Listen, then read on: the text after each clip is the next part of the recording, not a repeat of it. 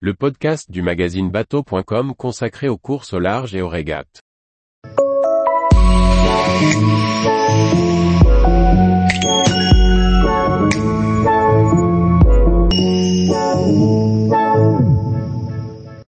Ocean 50, le point sur les nouveaux projets et les changements de main.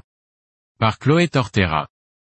Ils étaient 8 partants sur la route du Rhum 2022, un nombre record d'Ocean 50 sur le départ de la transatlantique, mais surtout la classe au complet. Preuve que la classe séduit et attire son nombre de skippers.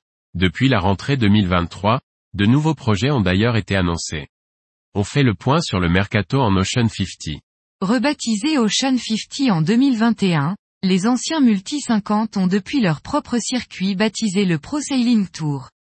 Cette classe, à laquelle tous les bateaux doivent se conformer, permet d'offrir le meilleur compromis entre les coûts de construction et d'exploitation et les performances sportives et technologiques.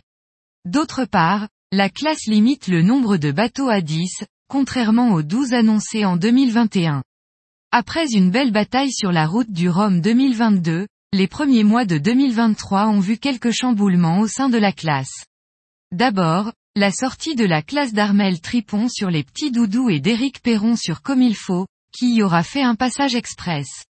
Le premier cherche à construire un IMOCA, mais pourra continuer sur le circuit le temps de lancer son projet, le second a intégré le circuit ultime en reprenant mieux, l'ancien trimaran actuel racheté par Ultime Sailing, pour participer au Tour du Monde en solitaire des Ultimes fin 2023. L'anglo-saxon Sam Goodchild, sur Layton, a lui aussi décidé de passer en monocoque, en reprenant la barre de l'ancien Linked Out de Thomas Ruyant. Si certains ont décidé de s'essayer à d'autres supports, de nouveaux skippers font leur entrée sur le circuit des Ocean 50. Luc Berry, qui avait fait construire un classe 40 aux couleurs de la motte, module création pour la route du Rhum 2022, a finalement racheté l'ancien primonial de Sébastien Rogue. L'Ocean 50 rebaptisé le Rire Médecin Groupe Lamotte Immobilier a été mis à l'eau le 9 mars 2023. Repris par l'écurie B-Racing, dirigé par Louis Burton et Servan Escoffier, Lex Layton a été récupéré par Pierre Quiroga pour un programme de 4 ans aux couleurs de Viabilis.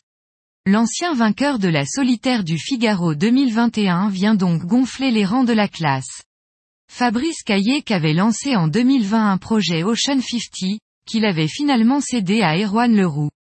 C'est d'ailleurs à bord de Quessio que le skipper et président de la classe avait remporté la route du Rhum 2022.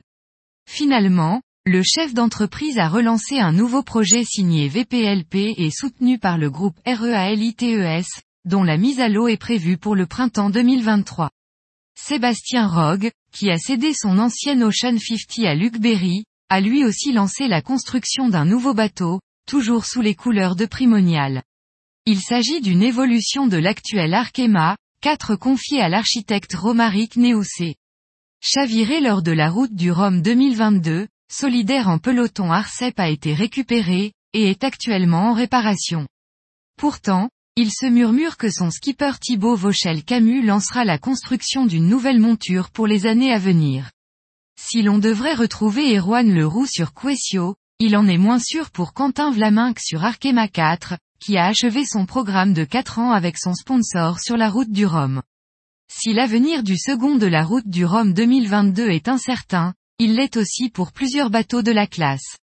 Ainsi, sont en vente comme il faut d'Éric Perron, les petits doudous d'Armel Tripon et groupe GC a mis un sourire de Gilles Lamiré qui pourrait être repris par Christopher Pratt, ex-coéquipier de Jérémy Bayou sur Charal. Tous les jours, retrouvez l'actualité nautique sur le site bateau.com. Et n'oubliez pas de laisser 5 étoiles sur votre logiciel de podcast.